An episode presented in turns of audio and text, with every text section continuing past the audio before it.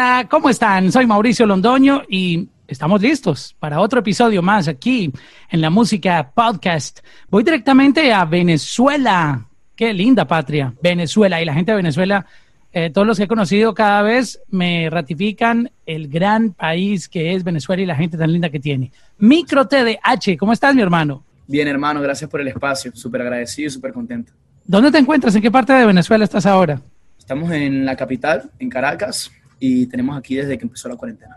En Caracas. ¿Cómo, ha sido todo allá en, este momento este, de cuarentena que nos, nos, agarró a todos esto sin...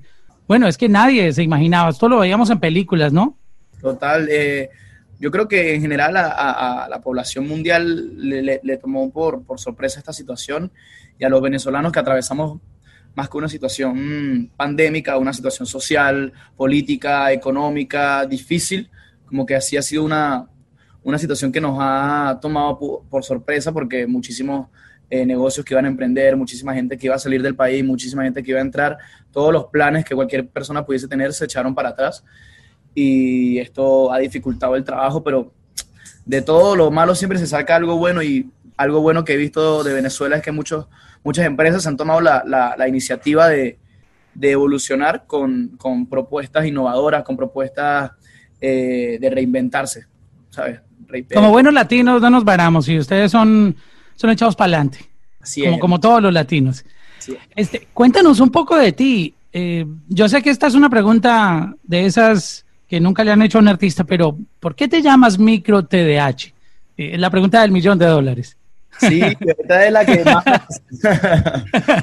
bueno, hermano, todo radica desde que yo soy niño. Me empezaron a llamar microbio cuando estaba en la primaria. Porque ok, es por microbio. ¿Y por qué te decía microbio? Porque siempre fui el chico más pequeño de mi, de mi, de mi, de mi colegio, eh, de mi salón. Y así siempre fue hasta secundaria. Entonces, bueno, me quedé con este apodo y cuando entré al mundo del hip hop, que me gustaba mucho el graffiti, empecé a firmar micro, que es microbio en inglés. Entonces, así duré hasta que llegaron las batallas de freestyle. Cuando el rap llegó a mi vida, me, me quise poner mi AKA y me puse MC Microbio. Entonces, era micro, microbio, oh, español. Así me llamé un rato cuando tenía como 11, 12 años. Ya como a los 13 grabo mi primera canción y con la persona con la que hice mi primera canción me dice, no te pongas MC Microbio porque si te haces conocido con ese nombre no te van a respetar. Entonces ponte mejor MC Micro. Te van a ver como una bacteria, te decían. Como un microbio, esta palabra, como un microbio. Entonces, cámbiate el nombre a algo más bonito, más estético, MC Micro. Me pongo MC Micro y luego desarrollo lo que viene siendo mi primera familia musical, con los que grabé mis primeras canciones, la gente que me hizo el apaño desde el primer momento, quienes creyeron en mí eh, primero que mucha gente. Y este, este colectivo, este movimiento se llamaba The Dog House, TDH éramos un grupo de rap y teníamos como, como intención ser el primer grupo de rap de Mérida, Venezuela, que es una ciudad muy perdida de Venezuela, de la, que no sale casi nada, es los Andes, en los Andes venezolanos. Y se logró, en, principio, el propósito que se quería, que era hacer un grupo de rap, luego por el país todo el mundo tuvo que emigrar y yo quedé con el, con el, con el proyecto TDH, lo transformé en vez de que fuese un grupo a mi apellido y ahí se convirtió en micro TDH. Oh, interesante. Gracias por, por explicarnos la procedencia de tu nombre. Y antes de, continuar esa historia que está súper interesante, conocer este camino que tú has recorrido, quiero felicitarte por tu más reciente lanzamiento. Dime cuántas veces Remix con Justin Quiles ya está coronando millones y millones, decenas de millones de, plays y views en, en, los servicios de streaming. Ha tenido una aceptación increíble este lanzamiento. Cuéntame un poco la, la historia de esta canción que, que además se está tomando cada vez más el, mercado latino. Yo, bueno, eh, gracias por eso. La canción es una canción que tiene dos años hecha. Al principio hicimos la canción original con el cantante español Rels B, que es un cantante súper, súper conocido, súper talentoso, súper bueno. Y de esa unión salió una canción que fue muy exitosa. Dime cuántas veces la original, Original Mix. Y esta canción llegó muy lejos. Llegó a España, llegó a Argentina, llegó a Colombia, se extendió por Venezuela, logró tomar posicionamiento en muchos lugares, tanto así que ah, pasó un año y la canción siguió vigente, entonces fue una idea de, la disquera como que relanzar esta canción, como reactivarla con un remix. Y pensamos, bueno, no podría ser el mismo ritmo con el que era la original, así que cambiemos el ritmo un poco más reggaetón, un poco más discoteca, un poco más latino y incluimos a, los que para nuestro parecer son los, los que más la pueden partir en, en, ese ritmo, que son Lenny Tavares y Jay Quiles. Entonces, eh, gracias a Dios hubo, hubo, una muy buena aceptación de parte de los chicos, grabaron eh, de la mejor forma, la rompieron con sus estrofas y salió este tema, esta, esta fusión que gracias a Dios le está yendo súper bien. Sí, está disparada por todos lados. De verdad que, a la gente le ha gustado bastante esta, esta combinación de estos tres talentos. Regresando a, la historia que me estabas contando, entonces tú comenzaste tu, carrera en, esas batallas, mostrando tu talento como, como MC. ¿A, quién tú le, le, sacaste el gusto de eso? ¿Tú escuchabas raperos americanos, raperos de tu país? ¿Cómo te llegó eso? Lo que pasa es que el, hip hop, que involucra cuatro elementos, que son el, el, skate, el, el graffiti, el breakdance y el DJ, el disc jockey, son, son elementos que siempre están en la calle. Y yo era una persona que le gustaba mucho estar en la calle. Cuando conozco el graffiti, me, me, me influenció de todo lo que involucra el hip hop. Y principalmente una de las ramas que más representa el hip hop es el rap. Entonces empecé a escuchar mucho rap, mucho rap venezolano más que todo. Escuchaba mucho Cancerbero, eh, raperos de mi país como Apache, Enciclopedia, escuchaba gente de, afuera, raperos como Nach, KCO, eh, raperos chilenos, mexicanos, de, todo tipo, de, todos los países. Me empecé a nutrir de, todo, de todas esas influencias raperas hasta el punto de querer yo también pertenecer a, lo mismo. Porque yo siempre he tenido que ver con la música, siempre he estado dentro de la música y se me ha hecho fácil eh, interpretarla y crearla. Pero cuando descubrí el rap, en una etapa de mi vida que particularmente estaba siendo un poquito oscura porque se había muerto un familiar muy importante para nuestra familia, como que el rap fue ese, ese escape, el rap fue, fue esa, esa medida para yo poder drenar toda esa frustración o toda esa tristeza o todo eso que yo estaba sintiendo y lo abracé como si fuese un padre. Oh, wow, qué, qué linda esa historia. Pero, tú sabes, sacar adelante una carrera con, con rap eh, no es fácil. difícil, tú sabes que... En mi país vienen los, son, mi país es de los países que tienen los raperos más. Eh, y eso te iba a comentar, que en, Venezuela hay una lista y aportan y han aportado a la historia del hip hop y el rap latinoamericano muchísimos artistas. Pero los tiempos han cambiado y, y tú sabes, entender estos cambios y, y, meterse en lo comercial también es, es difícil. Y, y tú has sabido como como navegar bien esas aguas, ¿no? Hacer la transición. ¿Cómo, ¿Cómo, hiciste eso? Porque tú sabes que en, el rap tú te expresas, tienes que, tienes que ser lo más real posible, porque es, es tu manera de expresarte y, y, eso es parte de los fundamentos del rap.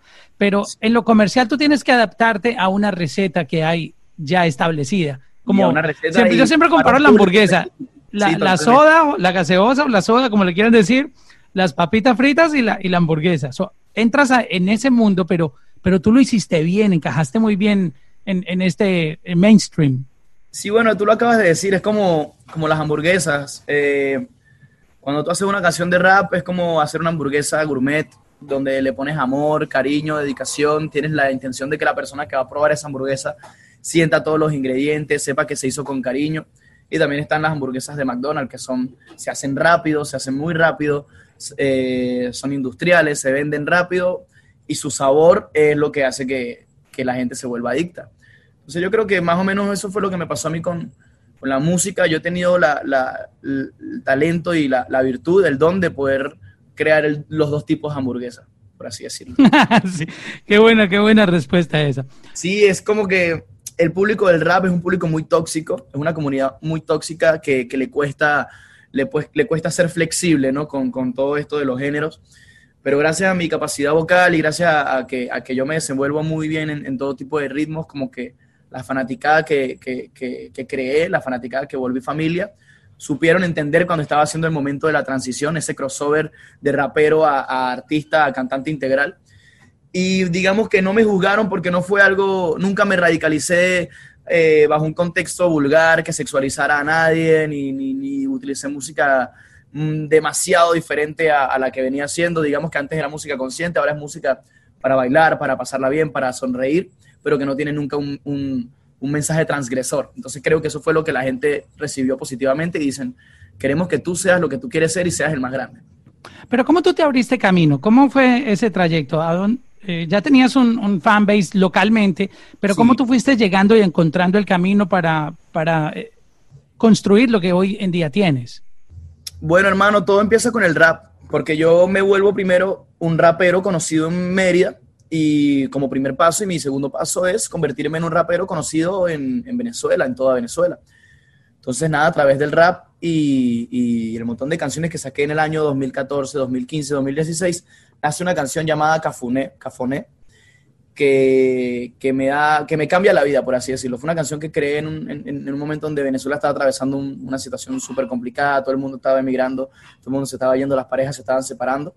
Entonces esta canción le llegó a mucha gente, pues se puede decir que se pegó, por así decirlo, en Venezuela y la gente ni siquiera sabía que yo era de Mérida, entonces todo el mundo ya, ya tenía otra visión, no era la misma visión del rapero, ¿me entiendes? Ya la gente no tenía esa predisposición de que, hey, está saliendo, no, como la canción era cantada, tenía un mensaje tan, tan, tan poderoso y tan amoroso, decían, no, esto es un cantante que está utilizando una base de rap para cantar una especie de, de, blues, jazz o balada. Entonces eso, ya ahí eh, fue un recibimiento diferente. Entonces esa marca la fui cambiando, quise variar con el rap porque el rap me estaba estancando a nivel musical, quería como que seguir más allá y entonces empecé a influenciarme mucho con el RB.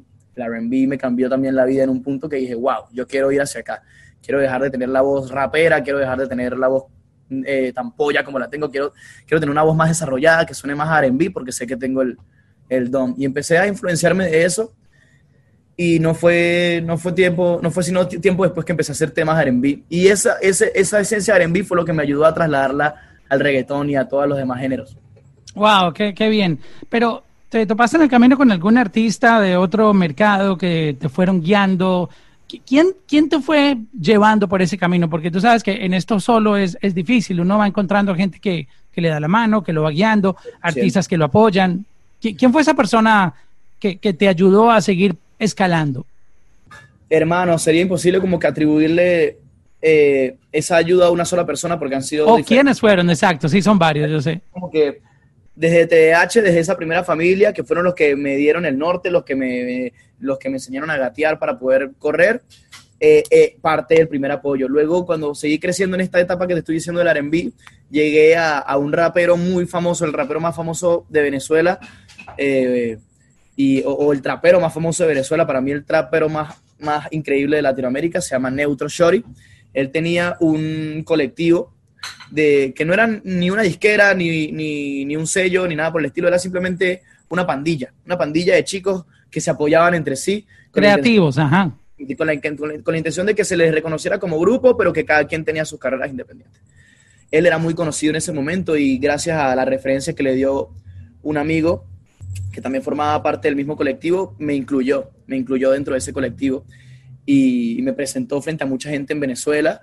Eso fue un gran apoyo también porque me, me, sentí parte de algo y eso me dio otra personalidad también. Me hizo crecer, me hizo evolucionar, me hizo rodearme de gente que yo sentía que eran los mejores y ahí fue otra etapa. Ya todo 2016, 17 y 18 estoy desarrollando mi carrera y llega el tercer gran empujón que creo que es eh, eh, el apoyo que más me ha cambiado la carrera desde que, desde que empecé, que ha sido Big Ligas.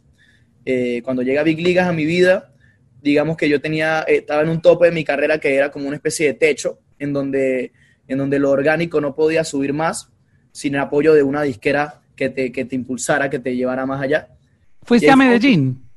Sí, claro, pero, pero primero me contactaron. Eso fue una época muy curiosa, hermano, porque siempre me estaban llegando propuestas de todo tipo. Yo estaba muy confundido porque yo decía, ok, ya tengo mi carrera hasta aquí, pero quiero llevarla al próximo nivel y no me siento cómodo con ninguna de las propuestas que toda esta gente me está haciendo. Me llegaron propuestas desde Raquel hasta todo aquel, todo el que te puedas imaginar. está bueno ese dicho.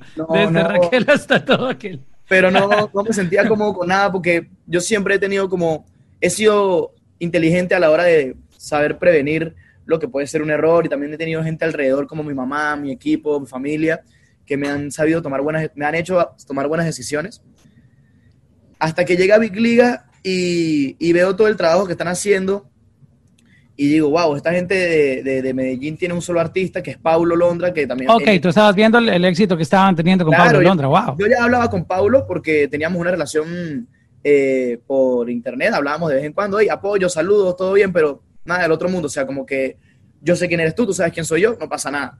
Pero yo estaba viendo ese, el crecimiento que estaba teniendo y yo decía, wow, qué loco lo que está pasando detrás. Me parece que está sucediendo un fenómeno. Cuando ellos me llegan y me escriben y me dicen, hey, queremos, estamos interesados en ti, queremos trabajar contigo, queremos eh, desarrollar tu carrera con la, con la condición de que tú seas solamente de Big Ligas. Yo, digo, bueno, perfecto, pero ¿cómo es? Me dicen, bueno, te ofrecemos que vengas a Medellín y creemos música sin ningún tipo de compromiso eh, disquero ni contractual y... Vamos simplemente a, generar ideas, a ver qué, qué sale. Sin ningún tipo de compromiso disquero ni contractual, simplemente ven, hagamos música y si te fluye, si no fluye, bien. Y así fue. Eh, a mediados de 2018 fuimos a Medellín, a Río Negro, Llano Grande, y ahí creamos no una, sino muchas de las canciones que han salido eh, en todo este lapso de tiempo. De, de, ese primer encuentro salieron muchas canciones que han salido en estos últimos dos años. Por ejemplo, salió Te Vi. De ese primer encuentro oh, wow. de canciones. Del primer, de, la primera de mis favoritas, te quiero decir que es de mis favoritas. De la primera vez que conocí a Obi y a Cristo, eh, sacamos Te Vi, Demasiado Tarde, Dime Cuántas Veces y muchas otras. Aquí estoy, y muchas otras canciones que, que siento que son súper poderosas porque fue el primer impacto en donde ambos queríamos dar lo mejor de sí. Ya después las canciones que fuimos desarrollando era otro feedback, pero era como que la intención de que, hey, yo te conozco, tú me conoces, las los dos lo queremos, la queremos partir. Pero entonces, ¿sentiste buena vibra ahí cuando, cuando estuviste en Medellín? ¿Cómo, ¿Cómo sentiste la química y el, y el vibe entre Big Legacy y, y, y tú? Realmente, hermano, me, me, lo que más observé fue gente que, que está dispuesta a trabajar y hacer las cosas mm, de otro nivel. O sea, siempre he sido una persona que, que quiero formar parte o quiero dejar una huella distinta, quiero, quiero lograr dar pasos que no se den normalmente y, y con ello sentí como, como esa energía, esas, esas ganas de romperla como nadie la, la, la ha roto antes. Wow, y, y, creo que dieron un, con el clavo, como se dice, en, en un buen proyecto, porque juntaron talentos durísimos, ellos con su visión, con, tú sabes, los beats, las ideas que tiene la música, um, Obi on the drums, la música, la visión, más tu talento creativo, tu estilo, esas ganas de comerte el mundo, creo que hicieron una fórmula explosiva que hasta el momento, pues mira, ha pasado muy poco tiempo y han llegado muy lejos y esto apenas es el comienzo de tu carrera. ¿Tú cuántos años tienes? 21, hermano. Imagínate, tú tienes un, futuro, tres futuros por delante, porque estás demasiado joven en, esta industria. bravo. bravo. Oye, ¿y, eso cómo te cambió la vida? O sea, ¿cómo era ese micro TDH antes de, todas estas ideas que hiciste con, y los hits que sacaste con, Big Ligas, y, y, el que empezó esa transformación a seguir escalando? ¿Cómo fue eso? Mano, imagínate, son dos personas completamente distintas. Yo creo que 2019 y 2020 han sido dos de los años en, los que más he cambiado en toda mi vida, principalmente porque me he convertido de un niño a un adulto, a un hombre, he entendido diferentes responsabilidades, me he tenido que topar con, con introspecciones que, que te hacen mejorar, cambiar aspectos de tu vida y darme cuenta de que sí, sí, tengo 21, pero no hay tiempo que perder, ¿sabes? A mi edad, a mi edad, a los 21 años, Michael Jordan estaba haciendo su primer contrato multimillonario con Nike. Entonces, no hay excusa, o sea, estamos jóvenes, estamos frescos, pero hay que seguir dándole. Yo creo que eh, hay un micro más maduro, con una inteligencia emocional mayor.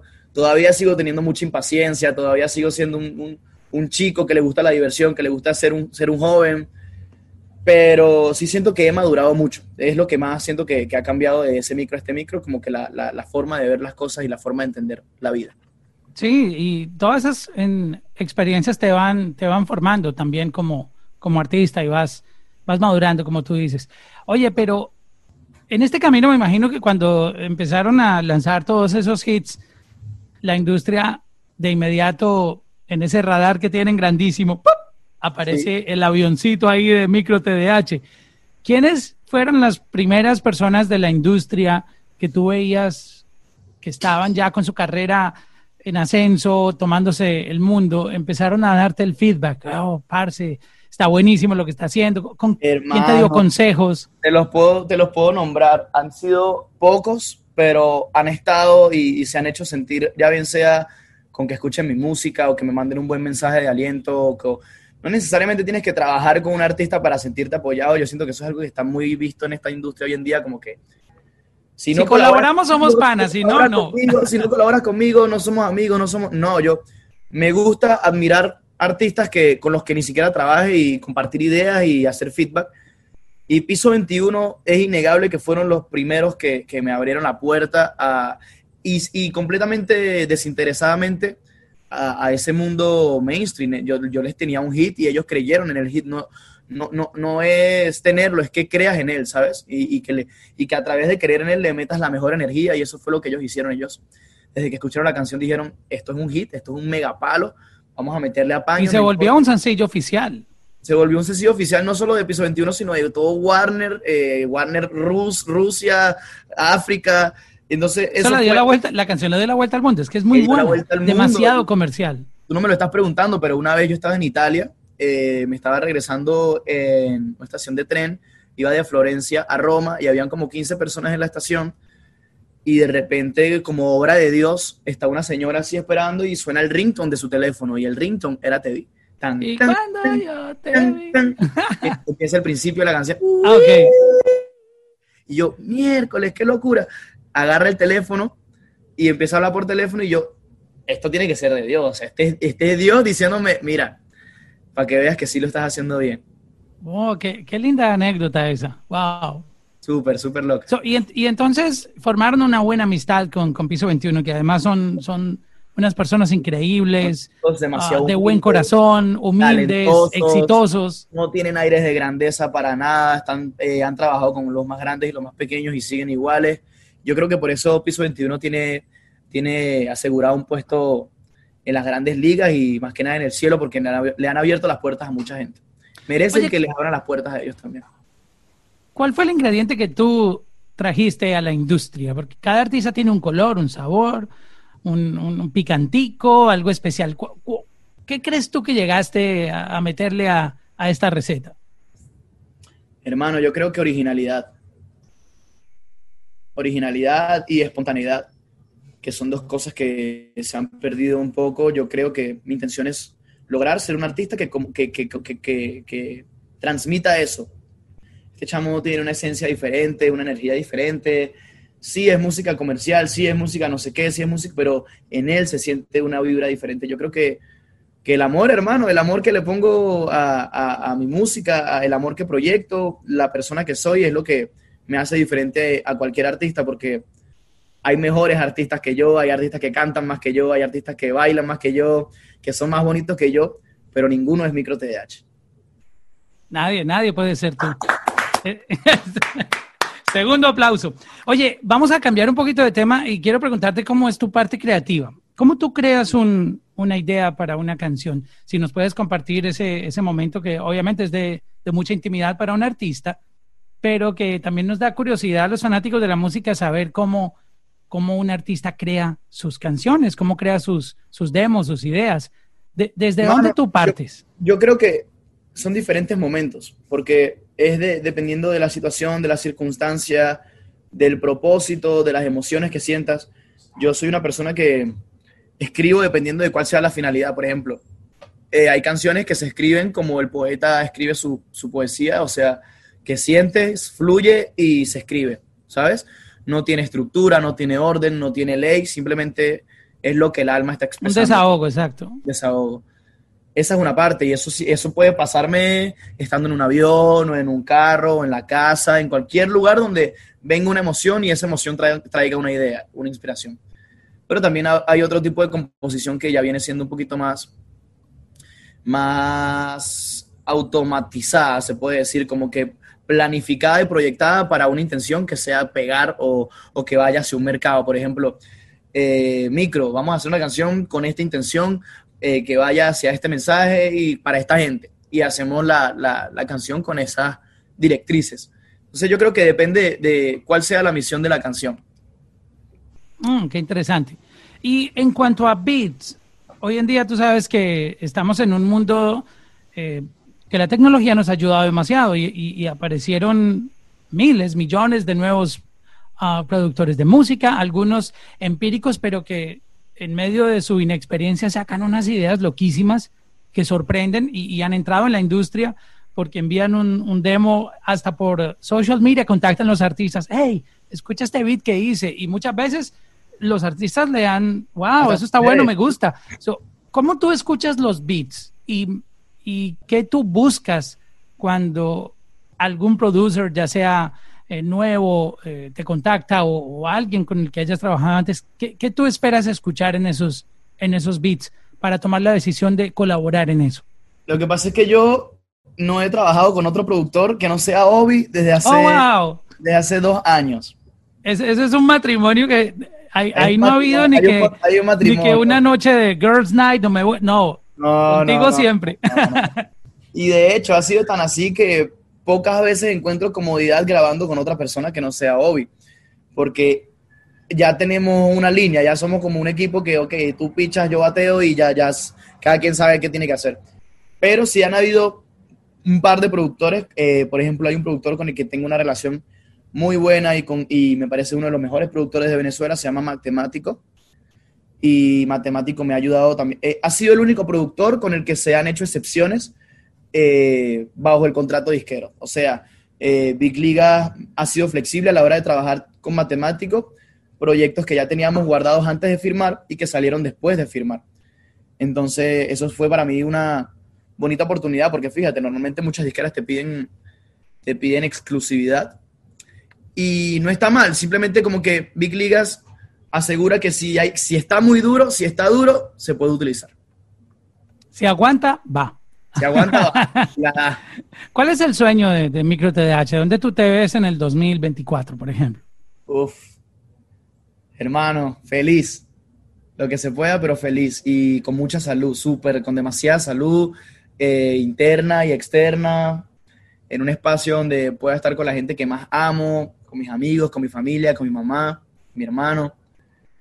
Y a nivel profesional, quiero llegar a todo el mundo, hermano. Creo que mi música tiene la capacidad de darle la vuelta al mundo y de que quisiera que gente que no habla español lograra recibir mi música también. Quisiera trabajar con artistas que admiro desde niño como Bruno Mars. Tengo muchas, muchas misiones y ambiciones que sé que se van a cumplir con, con paciencia. Tú sabes que tú estás inspirando a esta nueva generación de artistas de tu país que todos lo sabemos está atravesando desde hace muchos años por una crisis social, eh, política. Eh, bueno, no, ahondemos más en el tema, pero, pero estás ayudando a inspirar artistas de tu país que a lo mejor habían perdido la esperanza y al verte a ti escalar, subir tu carrera, se animan a, wow, yo lo voy a seguir a él. Siempre, siempre que un artista de un país eh, sale adelante, motiva a otros artistas que seguramente habían desistido de, luchar por su carrera, por sus sueños en la música y tú lo estás haciendo, inspirando a artistas venezolanos. ¿Has sentido, te han dado ese feedback los artistas de tu país de, demostrarte que están haciendo algo porque ven que tú ya estás lográndolo? Yo no, no, no directamente que me vayan a decir, oye, lo estoy, lo, lo estoy haciendo porque tú lo estás haciendo, no, pero sí lo he observado, sí observo diferentes movimientos, sientes movimientos eh, emergentes que vienen durísimos y yo quiero poder ser la diferencia de lo que en algún momento fueron los que tenían la batuta en un momento en Venezuela y poder brindarles la mano a todo el que quiera, no solamente asesoría, sino buenas relaciones, porque para crear un movimiento es necesario que todos tengamos una buena relación. Entonces yo creo que eso ha sido un factor que ha hecho que Venezuela no prospere a nivel de movimiento industria, la falta de apoyo entre nosotros mismos. Todo está muy subdividido, un grupo por aquí, un grupo por acá. Mi misión es romper eso, hermano, que seamos todos la misma gente y que así no trabajemos juntos, todos nos alegremos por el éxito ajeno. Y sí hay demasiadas personas por ahí que tienen proyectos únicos y así no se acerquen directamente y yo sepa que hay algún tipo de influencia o, o admiración, prefiero yo mismo ser quien rompa el hielo como alguna vez alguien no rompió el hielo conmigo, ¿sabes? Y decir, hey, no es que te voy aquí a decir que yo soy el que más sabe, ni, ni el que te va a firmar, ni el que te... No, yo solamente que se sientan apoyados y que sientan que, que aquí hay un micro para ayudar a aportar, ya bien sea con conocimiento, información o una simple amistad. Pues Micro TDH, eh, me encantó hablar contigo, un placer conocerte, tienes una vibra increíble este, contagias de, buena energía. y tienes un, futuro prometedor, súper brillante. Gracias por aportarnos todas estas canciones tan increíbles que, que, nos has dejado escuchar de ti.